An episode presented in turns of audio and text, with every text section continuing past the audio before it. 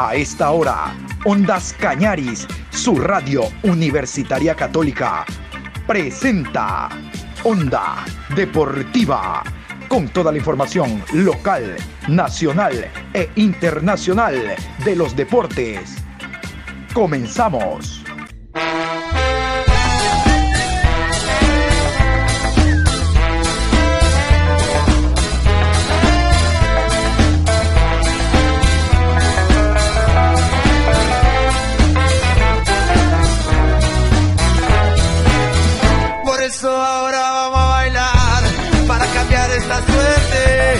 Sabemos gambetear para ausentar la muerte.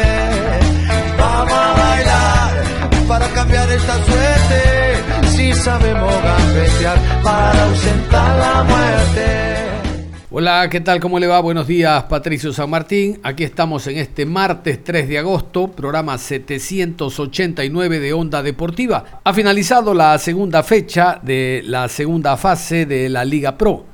Vamos a continuación con los resultados. Manta 0, Católica 1, Muchurruna 1, 9 de octubre 2, Guayaquil City 2, Cuenca 1, Técnico Universitario 1, Barcelona 2, Orense y Delfín, empate a 2, Independiente del Valle 4, Macará 0, Emelec y Aucas, empate a 2, Liga de Quito 4, Olmedo 0. Escuchan ustedes 26 goles en esta fecha, dos goleadas, la de Independiente sobre Macará, goleada a 4, y la de Liga de Quito la noche de ayer a Orense, goleada a 4. Vamos a continuación con la tabla de posiciones. Primero, Independiente del Valle, 6 puntos más 5. Seguido por Liga de Quito, 6 puntos más 5. Le sigue un 9 de octubre, 6 puntos más 4. Universidad Católica, 6 puntos más 4. Barcelona, 6 puntos más 3. Guayaquil City, 6 puntos más 3. Emelec, 4 puntos más 1. Aucas, 2 puntos, 0 gol diferencia. Delfín, 2 puntos, 0 gol diferencia. Orense, 1 punto, menos 1. Técnico Universitario, 1 punto, menos 1. Muchurruna, 1 punto, menos 1. Deportivo Cuenca, 0 puntos, menos 2. Manta, 0 puntos, menos 3. Macará, 0 puntos, menos 6. Al fondo de la tabla, Olmedo, 0 puntos, menos 7. Onda Deportiva. Vamos a hablar de la goleada de la fecha. En esta fecha que ha culminado, como ustedes escuchan, con el partido de hoy, Liga Orense, vamos a hablar de la goleada que fue Independiente 4, Macará 0. Cuidado Favaro, Paul Vélez está sin trabajo, el hombre está hecho para Macará, Macará para Paul Vélez, el uruguayo no levanta con el equipo, se comió dos contra Guayaquil City en casa, ahora se come cuatro afuera no marca, seis goles en contra. Bueno, vamos a escucharlo al Lolo Favaro hablando de lo que fue este partido. Bueno, en cuanto a la línea de tren, me parece que el funcionamiento, este, ellos, primer tiempo, las que tuvieron las embocaron, el penal hay que revisarlo, enfrentamos un gran equipo, juega muy bien.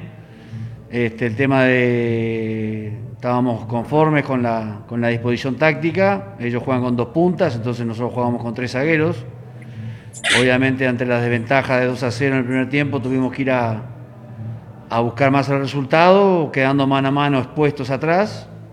Y aparte Jaramillo y Villasís tenían los dos amarillas, entonces con la línea defensiva muy amansada nuestra, obviamente no podíamos tener jugadores con amarilla. Y pienso que hasta, hasta la expulsión tuvimos varias chances de gol, nos estamos convirtiendo, estamos generando las jugadas, estamos generando opciones claras de gol y no está faltando eficacia. Ellos las que estuvieron, la invocaron, es un equipo de gran calidad, de gran jerarquía. Y bueno, obviamente seguiremos trabajando para que los buenos momentos que tenemos se, traduzcan en resultados. Obviamente estamos muy amargados, este, no es el inicio de campeonato de la segunda etapa que queríamos, pero estamos, estamos convencidos del plantel que tenemos y estamos convencidos de que vamos a mejorar. ¿Cómo mejorar para la siguiente jornada, profe? Bueno, obviamente tenemos que mejorar en la parte defensiva, eh, nos están convirtiendo muy demasiado y estamos generando mucho y nos estamos convirtiendo. Este, la primera etapa éramos equipo muy sólido, que no generábamos tanto juego. Obviamente cuando uno genera mucho juego también se expone y más cuando uno toma un penal muy, muy, muy pronto en el partido y bueno, son partidos que van cambiando, el gol este, cambia todo, este, nosotros tuvimos antes del penal de ellos dos chances claras de convertir, tuvimos otra chance clara también de, en un córner y un penal, una mano que no, no se cobró, entonces bueno, son situaciones que te van complicando el partido y cada vez más, y bueno, después de la expulsión obviamente es un equipo que maneja muy bien la pelota, y nosotros ahí ya perdimos más peso ofensivo y obviamente ellos se encontraron con dos golazos más. Este, una diferencia me parece que es muy amplia para lo que se vio dentro de la cancha de campo juego. En la siguiente semana se le viene Olmedo jugando en el Estadio Bellavista. ¿Qué mejorar más allá del planteamiento de hoy, que fue una línea de tres? Eh, ¿Lo volvería a plantear a pesar de los resultados que se le están dando, profesor? Muchas gracias. El planteamiento táctico depende obviamente de cómo vemos la semana, de cómo, del, rival que vamos a enfrentar.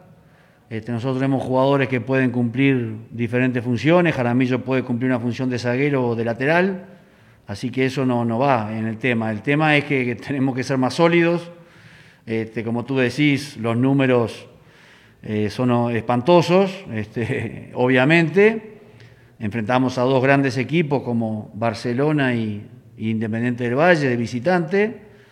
Y en contra Guayaquil City no, no, no, no pudimos, la, supremacía que tuvimos en todo el partido no lo pudimos traducir en el resultado. Entonces hay que tener tranquilidad, hay que tener paciencia y sabiendo que, que el equipo está mostrando una mejoría en el juego ofensivo y tenemos que ser eficaces en las dos áreas, tanto en la nuestra para defender y en la, en la del rival para atacar y convertir las chances que tenemos. O sea, me preocuparía mucho más que no, no generemos. Este, no tenemos que ocupar del tema, como siempre digo, antes de preocuparnos, nos estamos ocupando, eh, estamos mejorando en el juego, nos estamos convirtiendo y eso, lo que estamos en el fútbol, sabemos que tarde o temprano, cuando se abre el arco, ojalá entren todas las chances que, que generamos. Ahora, eh, pensar en la próxima fecha del campeonato de Liga Pro, ¿Cómo podemos o cómo podemos ver a un Macará mejorado para la próxima fecha, profe? Gracias. El futbolista profesional, los que estamos en el fútbol, sabemos que tenemos que superar las adversidades. Y desde siempre, el jugador profesional tiene una vida de mucho sacrificio, de mucho esfuerzo, de mucho compromiso. Eh, llegar a una primera división no es fácil. Y bueno, eh, estamos preparados para momentos malos para momentos desastrosos como este y más, más que nunca todos unidos, eh, sabiendo a qué vinimos, sabiendo cuál es el proyecto institucional. Eh, están jugando muchos jóvenes, Jaramillo con 20 años, Villasí con 22, eh, Mina 23, o sea, son todos jugadores este, del futuro del club y, sabiendo que, que obviamente el jugador joven eh, tiene que tener la tranquilidad y el apoyo de todos, o sea, lo que estamos con ellos todos los días y obviamente el resto vinculados al deporte que tanto queremos y tanto nos apasiona, pero sabemos que tenemos que eh, y estamos preparados para superar la adversidad que estamos teniendo en este momento. Renato Paiva muy feliz, ya tiene en dos encuentros seis puntos, intenta ganar esta etapa y meterse en Libertadores de América disputando la final con el club Sport Emelec. Decirles que ya marcó Bauman, ha marcado Gaibor, entre otros. La felicidad de Renato Paiva, sin lugar a dudas, es notoria. Vamos a escucharlo. Ganó Independiente del Valle 4 a 0. Creo que entramos muy bien en el partido. tenemos la felicidad de marcar eh, en un gol que, que, no es penal.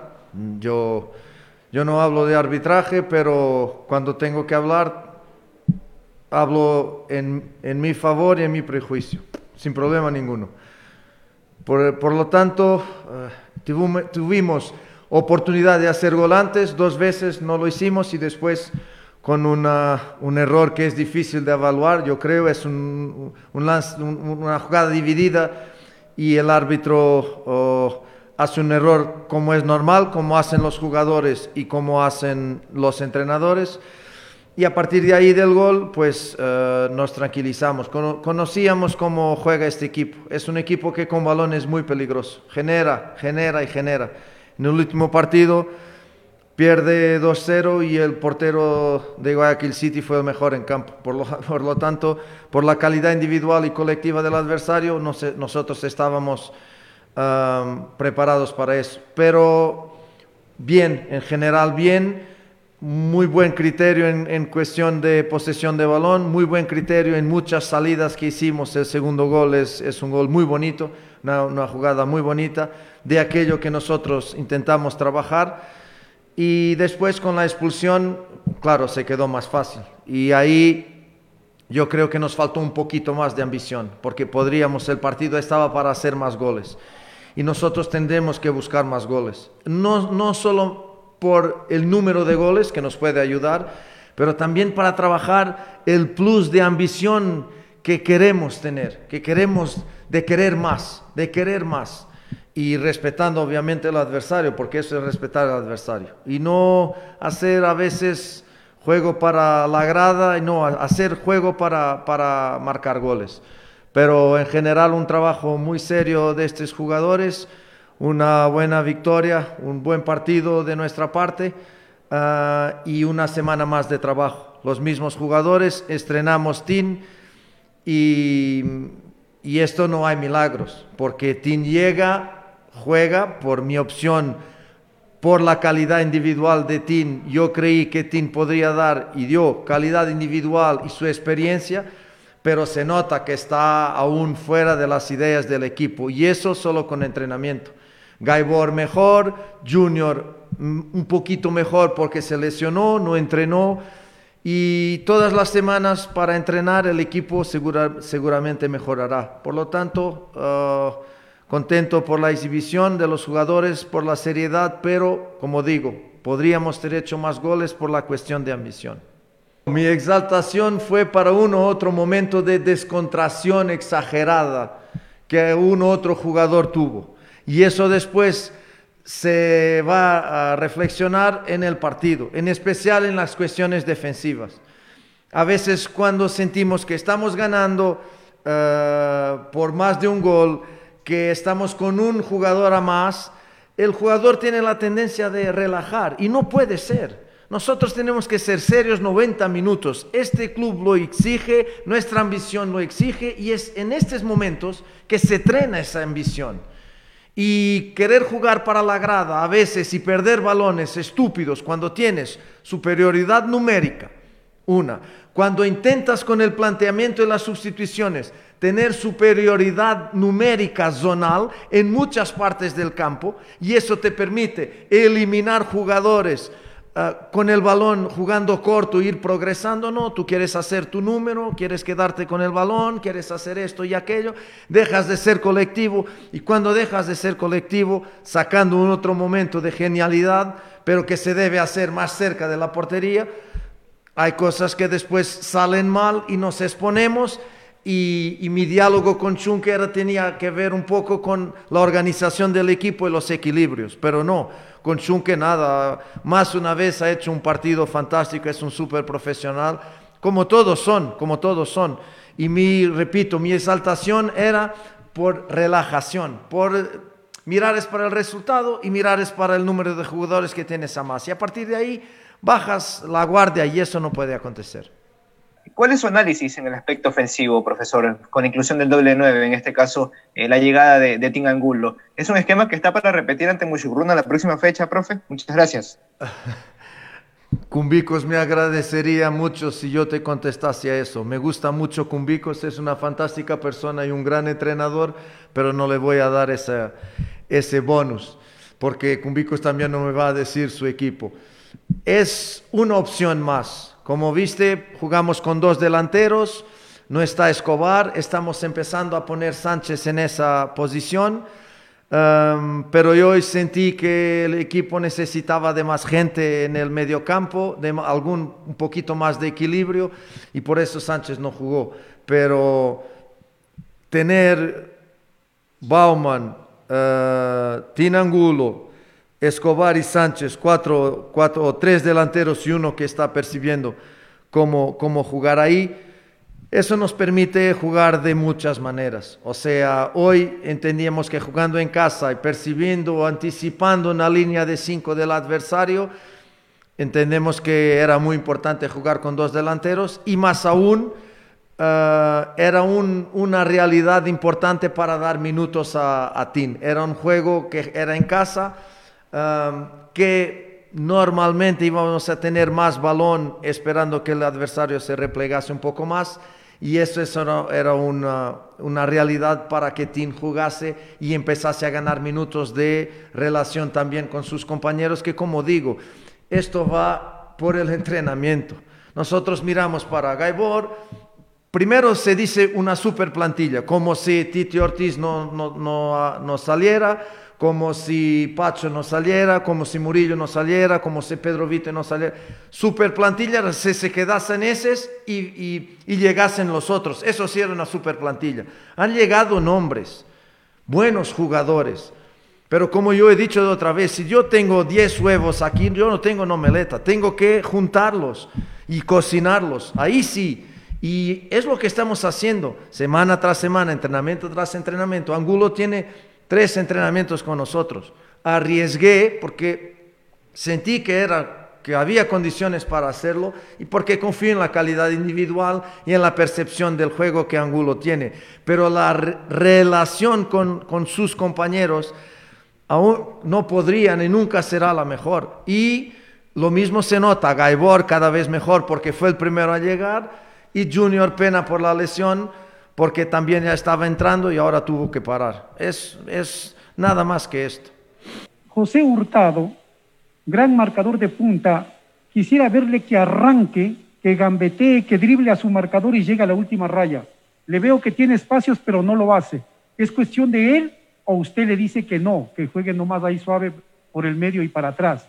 ¿Y qué tal le parece que ya, ya entrenó un poco Carabajal para que la, saga de Independiente en el cabeceo y aquello vaya mejorando? Ah, yo nunca diré a ningún jugador mío que no regatee, que no encare, que no drible su adversario. Nunca. Este entrenador, nunca. Ahora, nunca en momento y espacio definido y específico. O sea, si en la construcción un defensa va a regatear, está poniendo en riesgo su equipo. Si en el último tercio del campo, cerca de la, de la portería adversaria, si tiene espacio y condiciones de regatear, pues tiene que hacerlo.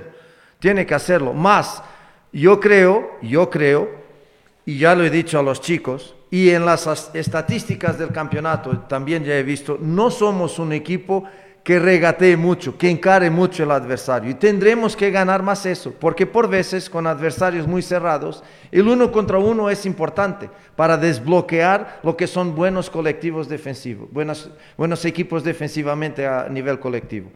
Entonces, nunca para nada. Y Gonzalo, me parece que hoy Hurtado tiene hasta, tiene en la primera parte dos o tres acciones de encarar y de driblar y ahora en la segunda parte también.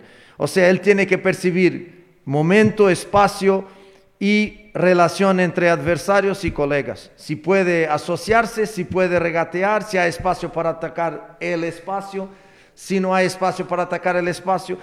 Eso es lo que nosotros entrenamos. Y como dice, si bien una semana más de trabajo, una semana infelizmente sin partido a medio de semana. También no había, pero vamos a tener más adelante. Queríamos estar en Sudamericana, no estamos.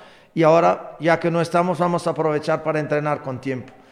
Cuanto a Carabajal, pues es un jugador que viene, viene a aportar, ah, pero también lo mismo. Tiene que llegar y tiene que percibir las ideas, en especial las ideas defensivas.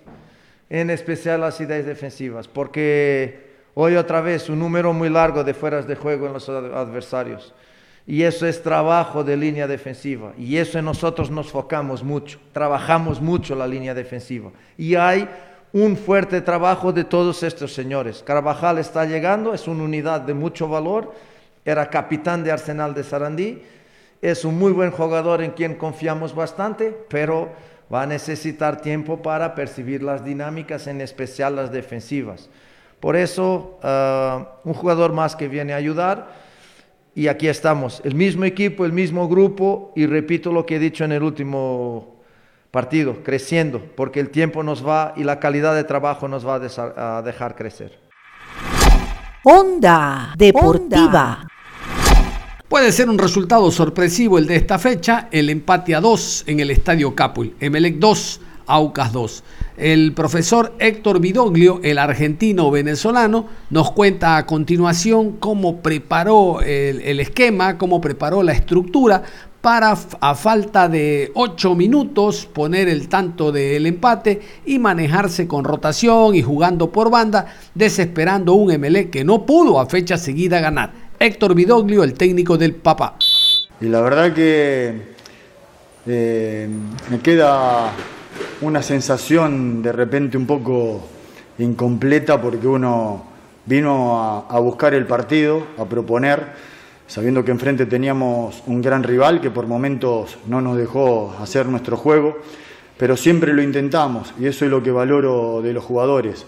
Mucho amor propio, mucha intensidad, creo que fue un partido muy intenso y que obviamente siempre uno encuentra cosas para, ir mejorando, pero creo que en el segundo tiempo eh, tuvimos una organización defensiva mucho más adecuada, tuvimos mejor la pelota, encontramos los espacios y bueno, creo que el empate termina siendo justo por lo que mostraron ambos equipos.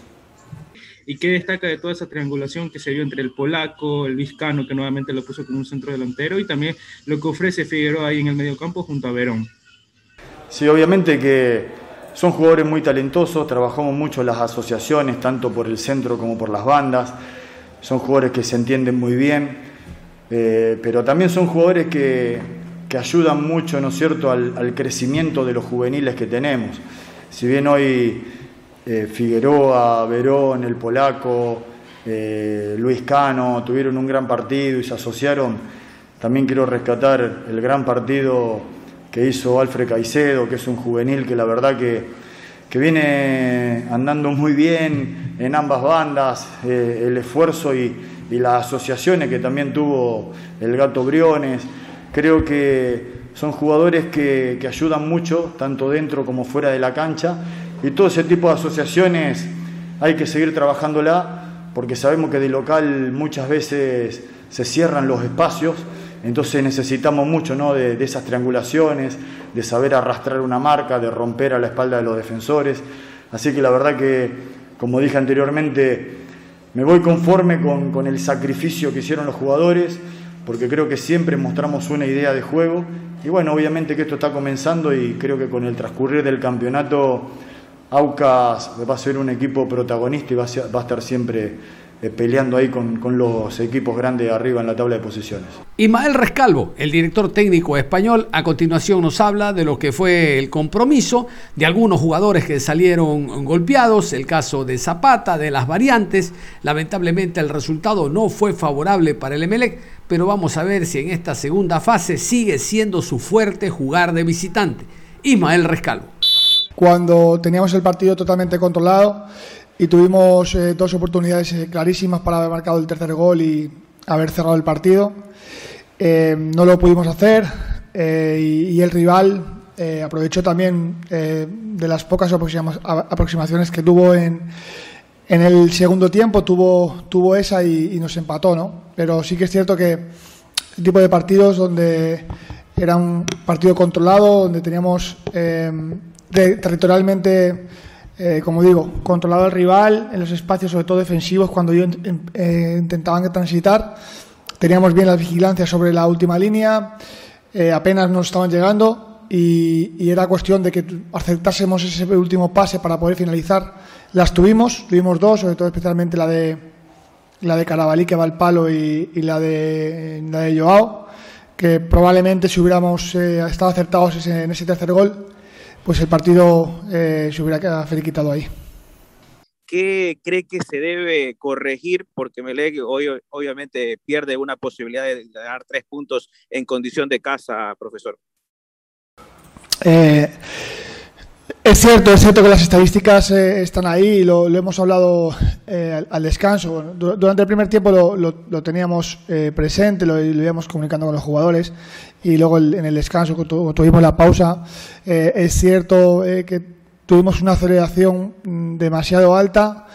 la velocidad a la, que queríamos hacer las cosas era, era, como digo, altísima y la precisión para ejecutar esas situaciones de ataque eh, necesitan de mucha concentración, de, mucha precisión en el, pase, ¿no? sobre todo porque estábamos jugando a un contacto para mover rápido la, pelota y poder mover la estructura rival.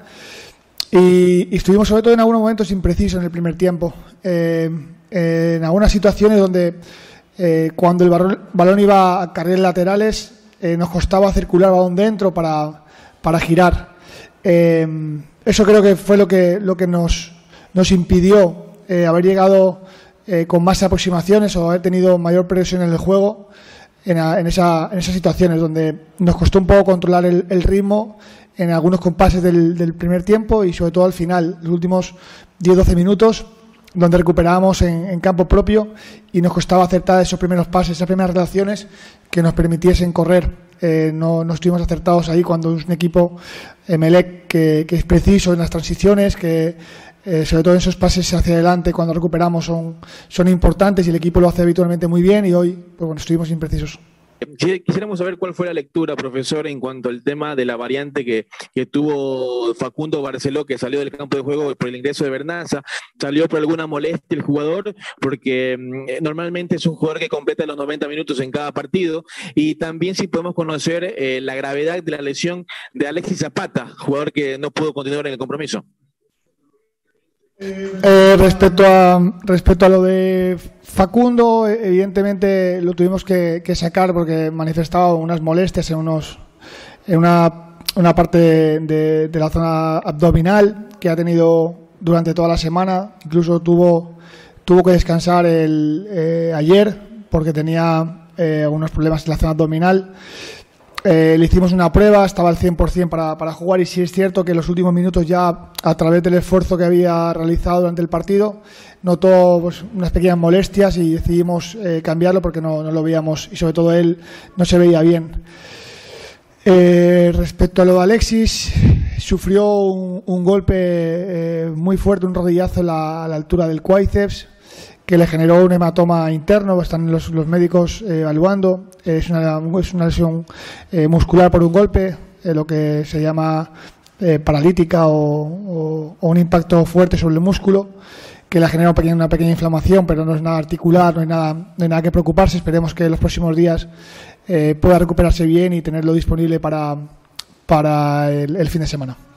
¿Qué decisión se tomó con respecto a lo que se mencionó durante toda la semana y una posible operación del jugador Ceballos? Muchas gracias. Eh, sí, eh, eh, Alejo igual, como visteis, fue, fue claro que, también estaba con unas rampas, tenía calambres y, no podía continuar. Simplemente fue, como digo, el esfuerzo que, tuvieron que hacer a la hora de, de, disputar con sus centrales y sobre todo un partido donde buscábamos que sus movimientos fueran al espacio eh, a través de las situaciones que veíamos con un equipo eh, que, vino aquí a jugar a nuestro estadio con, con, una, con mucha altura, la defensa estaba muy adelantada y sobre todo los, los, los, desgastes de los delanteros en esos movimientos profundos de distancias de 30-40 metros con, con, altas intensidades, pues acabaron muy, muy cansados, sobre todo también por la exigencia que, que hoy tuvieron en, en el momento sin balón nuestro, donde exigíamos que tuviesen, eh, tuviésemos un press alto para dificultar los inicios rivales y conseguir que el rival dividiese la, pelota. ¿no? Eh, lo conseguimos en gran parte del partido y los dos jugadores, como digo, tuvieron un gran desgaste de, eh, por, el, por el momento que, tuvimos en el partido. respecto a lo de José, se hizo una, prueba también a, a, mitad de semana para evaluar una pequeña molestia que tenía en la rodilla pero el jugador eh, está bien, entrenó, eh, excepto dos días al principio de semana, entrenó el resto de las semanas, se encontró bien, tuvo buenas sensaciones.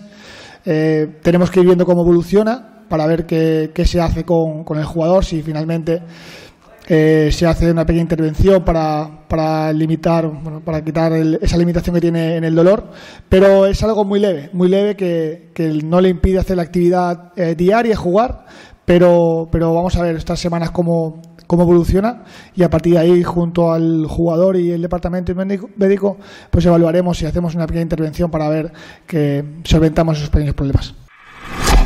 Cerramos la información a esta hora de la mañana. Los invitamos después de las 13 horas con 30 a repasar un par de encuentros de esta segunda fecha, segunda fase, porque realmente ya desde ahora comienza a aclararse el panorama porque hay seis equipos que tienen seis puntos, así que la situación se pone bastante pareja y competitiva. Usted continúe en sintonía de Ondas Cañares.